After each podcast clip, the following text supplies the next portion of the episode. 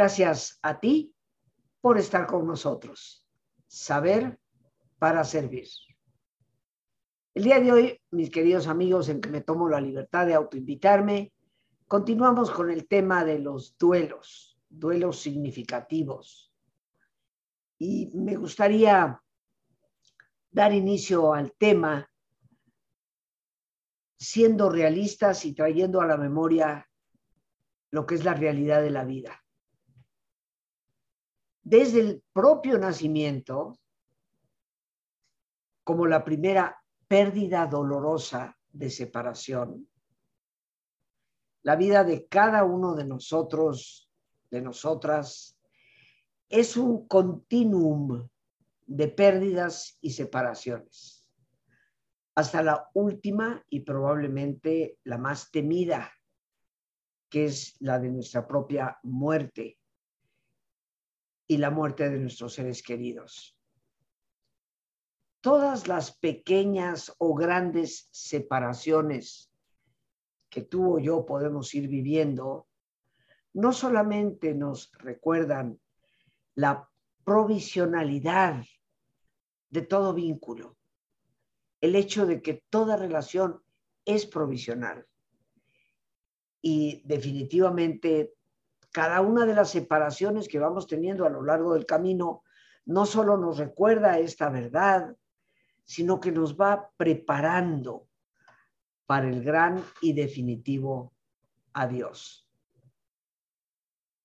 Cada pérdida indudablemente va a acarrear un duelo.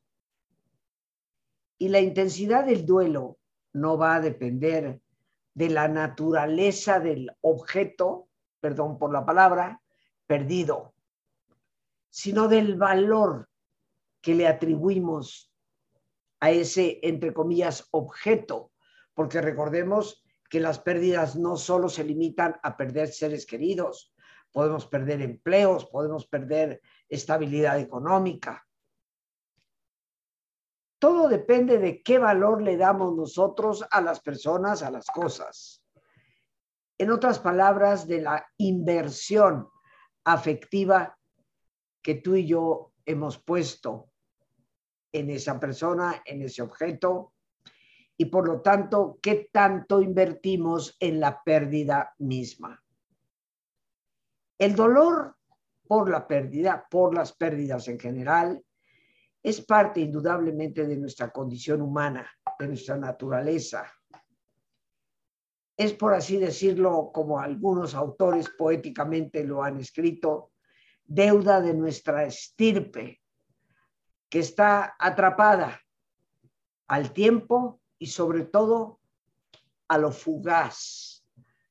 Todo en esta vida es como evanescente, aparece, crece y desaparece.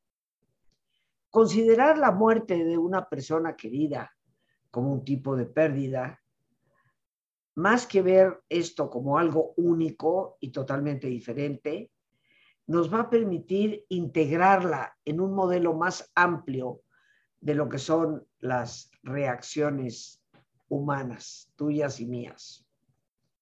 Podemos, por lo tanto, queridos amigos, amigas, considerar que el duelo se puede producir por cualquier tipo de pérdida. Y no solo es aplicable a la muerte de una persona. Por lo tanto, el proceso del duelo se va a realizar siempre que se pierde algo que para nosotros tiene valor. Valor real o valor simbólico. Consciente o no. Pero para la persona que pierde algo, el tamaño de la pérdida va de acuerdo a lo que nuestro afecto siente, piensa, cree sobre ese objeto o persona que se ha perdido. El médico paliativista, las personas que se dedican a paliar el dolor, médicos especializados para aminorar el dolor, sobre todo en pacientes que tienen un problema muy serio, casi terminal. Pues un médico especialista en cuidados paliativos, Gómez Sancho, compara precisamente esta idea y señala que la pérdida no está forzosamente ligada a la muerte, que sin embargo constituye como el gran paradigma de cualquier tipo de duelo. La muerte imprime a nuestro duelo un carácter particular debido a su radicalidad, a su irreversibilidad, ya no hay vuelta atrás, a su universalidad y sobre todo a su implacabilidad. La muerte, indudablemente, queridos amigos, es radical, es irreversible, es universal y es implacable. Una separación que no sea mortal, de alguna manera siempre deja abierta la esperanza del reencuentro. Pangraci también enumera una gran cantidad de tipos de pérdida que yo en lo personal para este programa me he permitido condensar en cinco bloques. Todos, queridos amigos, vamos a sufrir pérdidas y todos transitaremos por duelos. Los asociamos generalmente con la edad avanzada, con el que a partir de cierto nivel de la adultez empezamos a perder, pero no es así. Desde que somos pequeñitos estamos perdiendo. Ya iniciaba yo diciendo que el simple hecho de nacer es perder la comodidad del útero materno, es lanzarnos a un ambiente que en ese momento nos parece terriblemente hostil. Pero el nacimiento nos habla de lo necesario que es perder para volver a empezar. Y en la vida esta lección la recibimos en incontables ocasiones. Toda pérdida nos cambia el rumbo. Cuando somos pequeños, ya no recién nacidos, también perdemos. Recuerdo bien el día que mamá me llevó al preescolar por primera vez. Bueno, ¿Qué chantaje no le hice? Era una escuelita pequeña, un lugar reducido, tenía un pequeño jardín al frente y tenía unas rejas frente a ese jardín, rejas que daban propiamente a la banqueta de la calle. Cuando mi mamá me llevó, bueno, el, separarme de ella me tuvieron prácticamente que arrancar de sus brazos y una vez cerrada la reja, me agarraba yo a la reja gritando, no me abandones, no me abandones, mamá. Un profundo dolor de perder precisamente esa compañía permanente de mamá y tener que enfrentar un ambiente enteramente nuevo. Menciono esto, queridos amigos, porque desde que somos pequeños, pasamos por ese proceso de perder. Y cuando nos despedimos de los compañeros de la escuela, de la prepa, cada quien agarra un camino diferente. También en ese momento nos duele, algunos lloramos, abrazamos a la amiga, al amigo, esperamos volvernos a encontrar. Pero también en esas primeras etapas de la vida podemos confrontar la muerte de seres queridos, el abuelo, la abuela que se va. En ocasiones, los problemas de cambios en el ambiente, en el entorno familiar o en el entorno de los estudios, la pérdida de un buen amigo. Todo esto nos va marcando a lo largo del camino y para cada una de esas pérdidas, el duelo siempre va a estar presente. Ese llorar por el amigo que se fue, ese llorar por la abuelita que ya no está, ese llorar por el cambio de casa que tuvimos que hacer.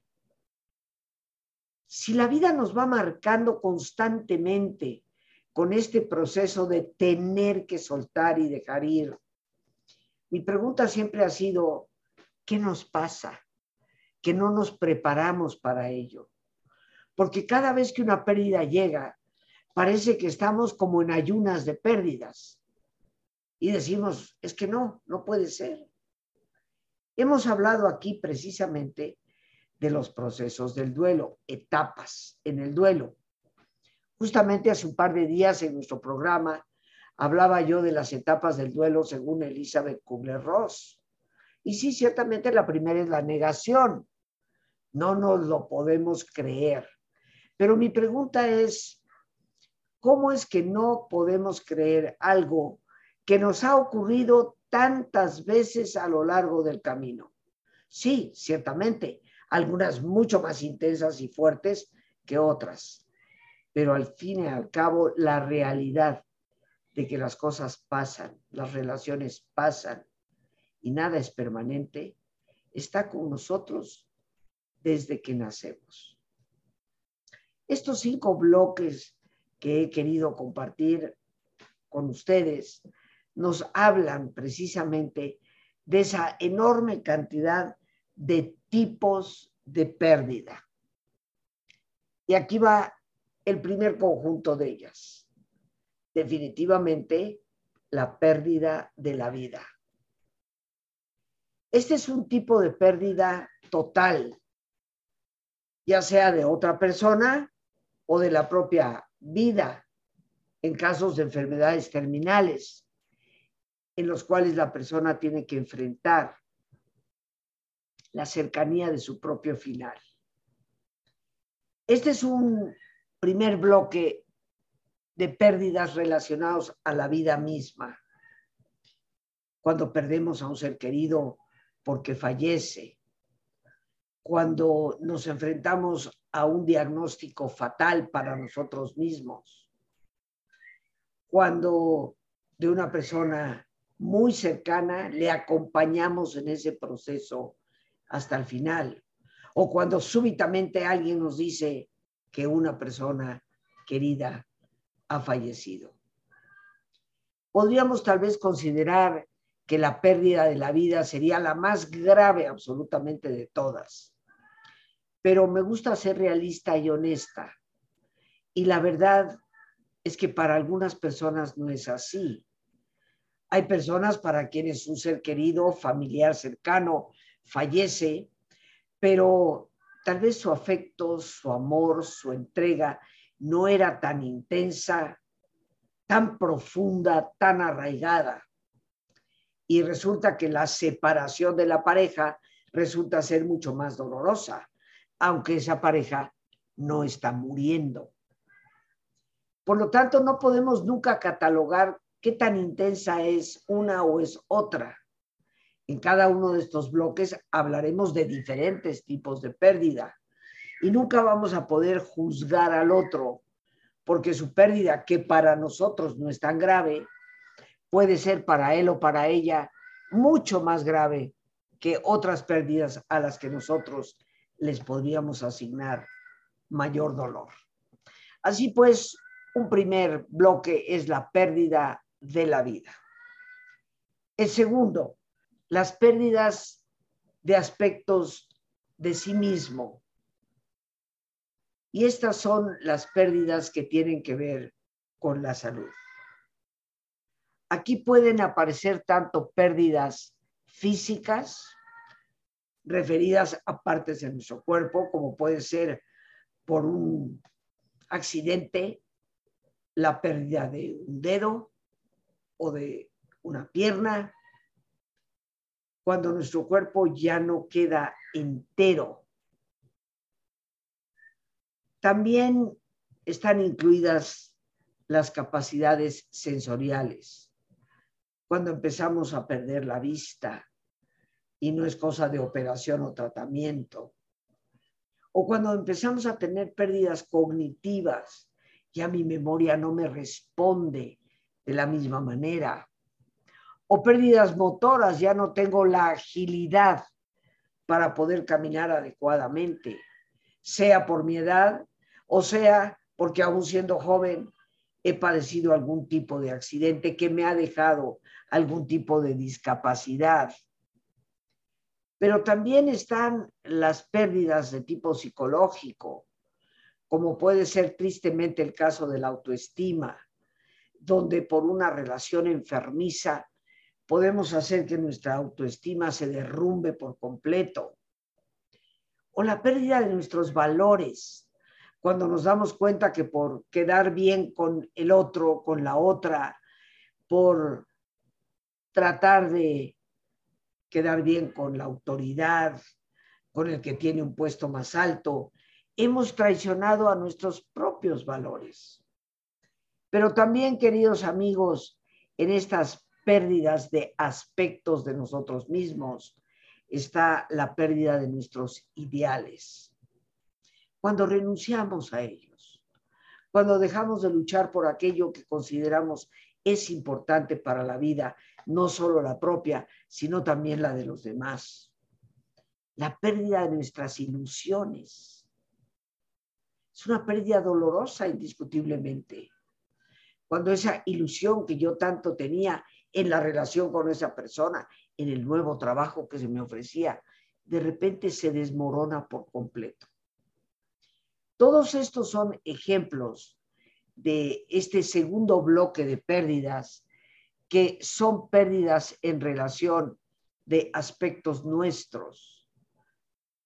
Algunas cosas que se van desmoronando en nuestro exterior o inclusive también, como ya he mencionado, en nuestro interior. ¿Cuántas veces lloramos este tipo de pérdidas? A todo mundo se le consiente llorar por el primer tipo, la pérdida de la vida. Pero a veces en este segundo aspecto de nuestras pérdidas, parece que algunas personas no comprenden el dolor que podemos estar viviendo por pérdidas de capacidades y se nos dice, no te preocupes, lo vas a superar. Tal vez no se puede comprender el dolor que se siente por haber traicionado un valor. Y aparece quien estará ahí para decirnos, no te preocupes, esto no vale la pena que lo sufras. Así pues, queridos amigos, este es un segundo tipo de pérdida que debemos considerar. Entremos en un tercer bloque. La pérdida de los objetos externos. Aquí aparecen pérdidas que no tienen que ver directamente con la persona propiamente dicha. Se trata más bien de pérdidas materiales.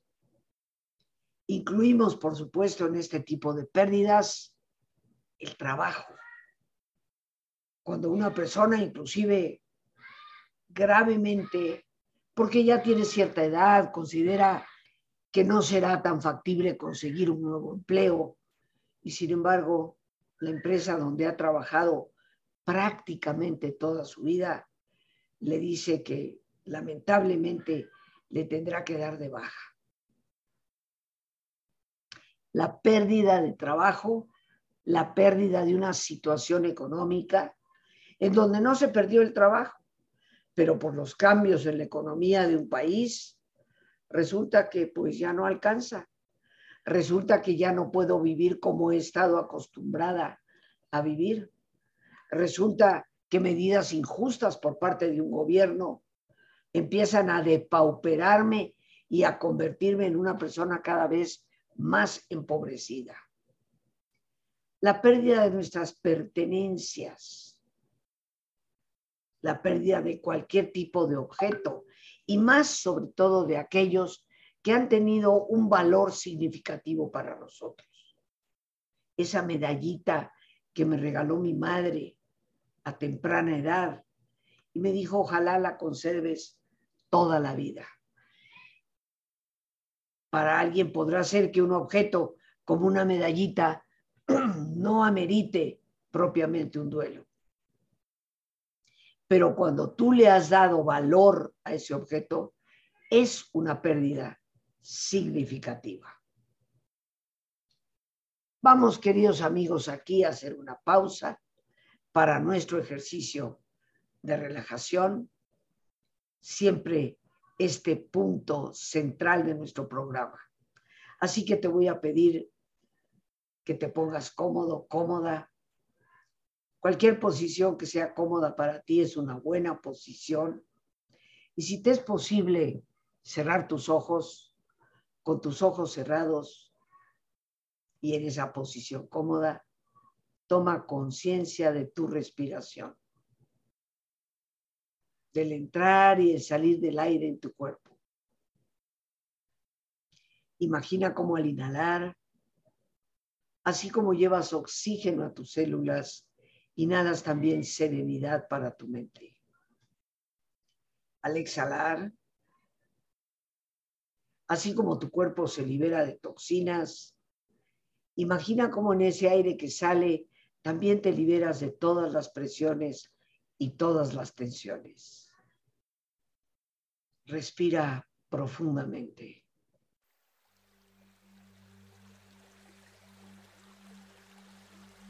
Y relaja tu cuero cabelludo.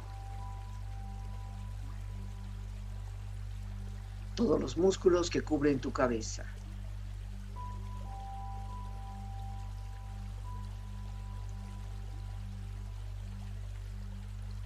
Relaja tu frente.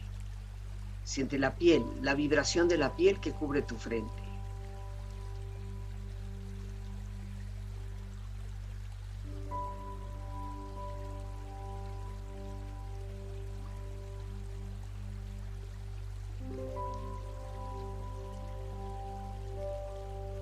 Relaja tus párpados, los tejidos que rodean tus ojos.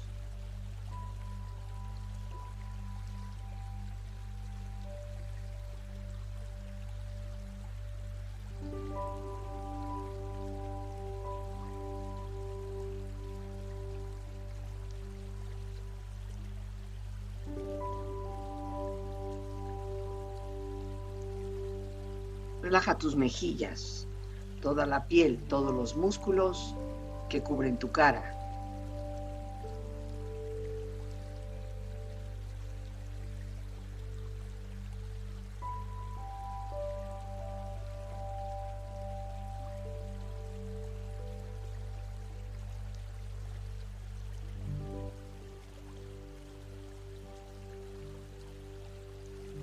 Relaja tu cuello y tu garganta.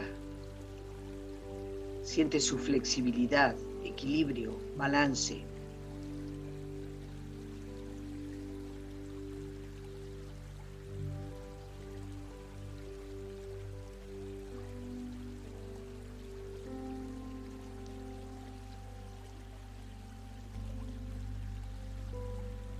Relaja tus hombros, brazos y manos, así como tu espalda. Siente una agradable sensación que relaja todos los músculos en estas partes de tu cuerpo.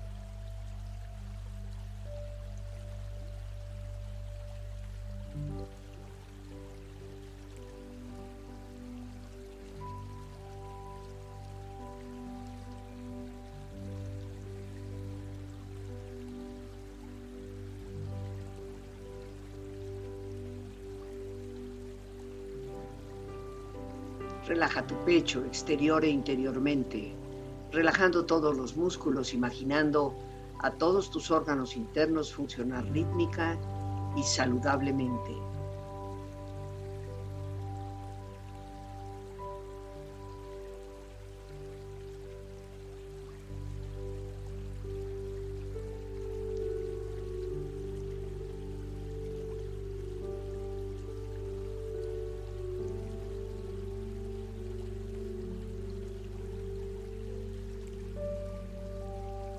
Relaja tu abdomen, exterior e interiormente, relajando todos los músculos, imaginando a todos tus órganos internos funcionar rítmica y saludablemente.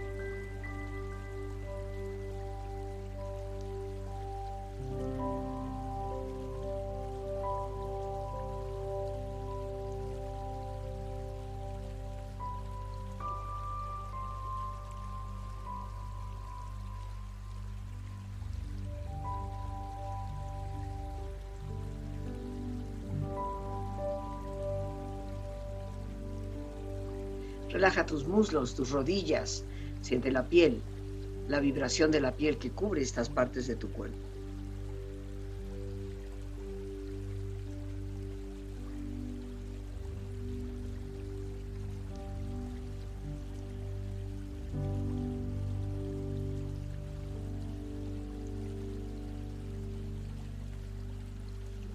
Relaja tus pantorrillas y tus pies.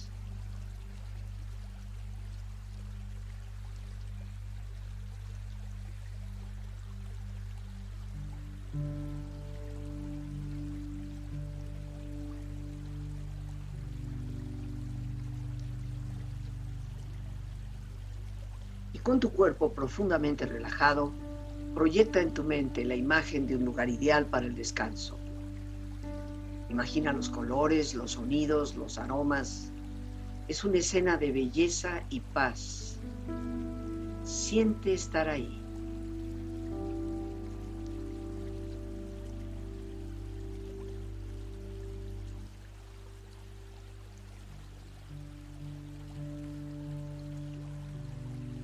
Con tu cuerpo relajado y tu mente serena, reflexiona.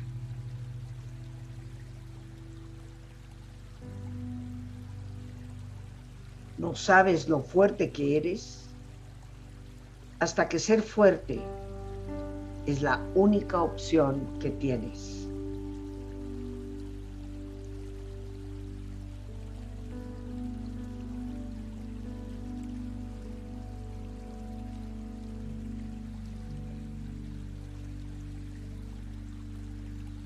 No perdiste a nadie.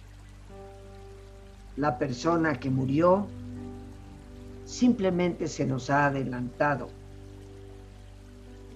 porque para allá vamos todos.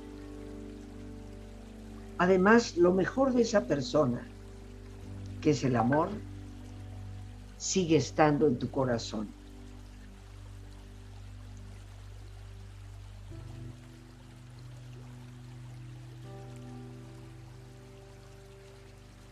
Únicamente aquellos que evitan el amor pueden evitar el dolor del duelo. Lo importante es crecer a través del duelo y seguir permaneciendo vulnerables al amor.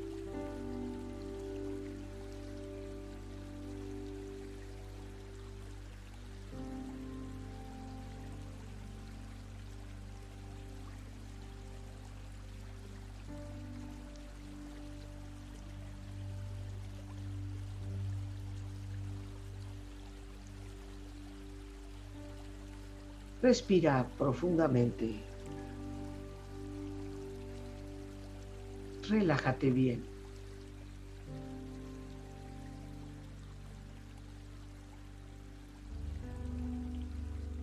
Y con esta experiencia, empieza lentamente a estirarte, brazos, manos, piernas y pies, moviendo tu cuello, bostezando si lo deseas haciendo que tu cuerpo retome su nivel de actividad habitual hasta muy lentamente abrir tus ojos. Ojos abiertos, bien despierto, muy a gusto, bien descansado y en perfecto estado de salud, sintiéndote mejor que antes. Ya bien descansados, queridos amigos, estamos de vuelta por aquí y quiero aprovechar esta oportunidad para invitarte, ya que la próxima semana, lunes 9, miércoles 11 y jueves 12, estaré compartiendo con todos ustedes el taller Las luces de la sombra, el manejo de la adversidad y los duelos. Yo espero me des el privilegio de acompañarme y compartir contigo un tema ineludible porque todos, queridos amigos, vamos a enfrentar pérdidas. Debemos de asegurarnos estar preparados y tener las estrategias adecuadas para poder precisamente enfrentar el dolor y sobreponernos a él, salir adelante y renovar la vida. Ya sabes que el teléfono para informes es el 55 37 32 91 04. En ese mismo teléfono puedes enviar un WhatsApp, Telegram o Signal. Con todo gusto nos comunicaremos contigo. Dicho sea de paso, queridos amigos, esta es la única vez en el año que impartiré este taller. Las luces de la sombra, el manejo de la adversidad y los duelos. Así que te agradezco no solamente tu participación, sino que puedas comunicar a familiares y amigos de este evento, porque será una única oportunidad en el año. Y bien, vamos a continuar, vamos hacia el cuarto bloque, que son las pérdidas emocionales, como pueden ser precisamente la ruptura con una pareja o con amistades. No solamente está la ruptura de la separación, tal vez eventualmente el divorcio con una pareja, sino con amistades, con personas que para ti han sido significativas y que a través de un malentendido, un disgusto, una actitud que no ha sido la adecuada, pues se da un rompimiento, un distanciamiento. A veces sucede tristemente cuando con una amistad, tal vez de toda la vida, desde la escuelita, llega un momento en que ya no hay un buen entendimiento o los valores divergen de tal manera que nos distanciamos. Pero es una pérdida indiscutiblemente y entraría dentro de este cuarto bloque de pérdidas emocionales. Y por último, el quinto bloque que me he querido compartir con ustedes, las pérdidas ligadas con el desarrollo con el proceso natural de lo que es la vida. Nos referimos precisamente a esas pérdidas que están ligadas al propio ciclo vital que es normal. Y esto sucede cuando transitamos por las diferentes etapas o edades. Cuando dejamos de ser niños y pasamos a la adolescencia, indiscutiblemente que hay una pérdida. Ya el trato, como debe ser por parte de los padres, cambia. Ya el, el poder hacer que el otro, papá, mamá, tío, tía, abuelos, se hagan cargo de y nosotros tengamos que asumir ciertas responsabilidades, marca un cambio. De la adolescencia a la juventud, donde tal vez algunas de las bobadas que hacemos pues, pues ya no eres un adolescente y tenemos también que asumir consecuencias. Ni qué decir cuando la edad avanza y llegamos a los cambios como la menopausia. Para algunas mujeres, una pérdida que se transita de manera perfectamente tranquila y normal, pero para algunas otras, de ninguna manera la pérdida que se da en ese desarrollo cuando entramos en la tercera y cuarta edad. Cuando por más que queremos ya no podemos caminar al mismo ritmo que camina nuestro hijo y mucho menos nuestro nieto. Cuando ya nos damos cuenta que el buró, pues ya no nada más tiene la foto de alguien tan querido, sino que también tiene la pomadita para el dolor muscular o la pastillita para las molestias que a veces tenemos. Y todo esto implica una pérdida, queridos amigos, que se debe a algo perfectamente natural, pero como dije desde el principio, parece que no nos acostumbramos. Podríamos concluir que el proceso de duelo se va a realizar siempre que tiene lugar una pérdida. Y en estos cinco bloques hemos visto un abanico de pérdidas posibles. Vuelvo a una pregunta que hice. ¿Cómo es que nos preparamos para tantas cosas?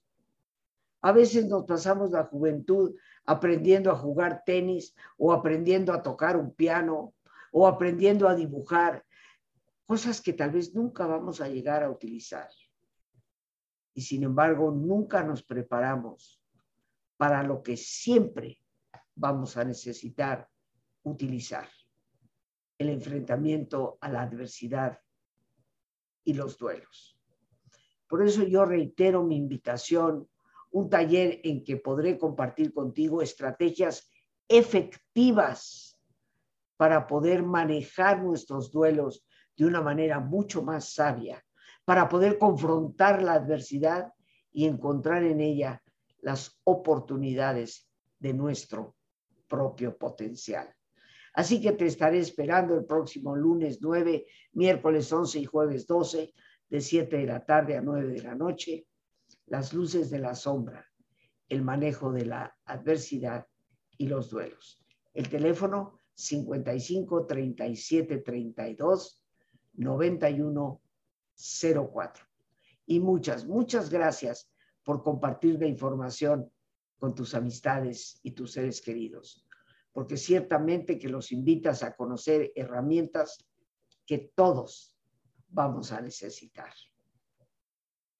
Por hoy, las gracias a Dios por este espacio que nos permite compartir. Las gracias a nuestra productora Lorena Sánchez y a ti, el más importante de todos. Gracias. Gracias por tu paciencia al escucharme y por ayudarme siempre a crecer contigo. Que Dios te bendiga.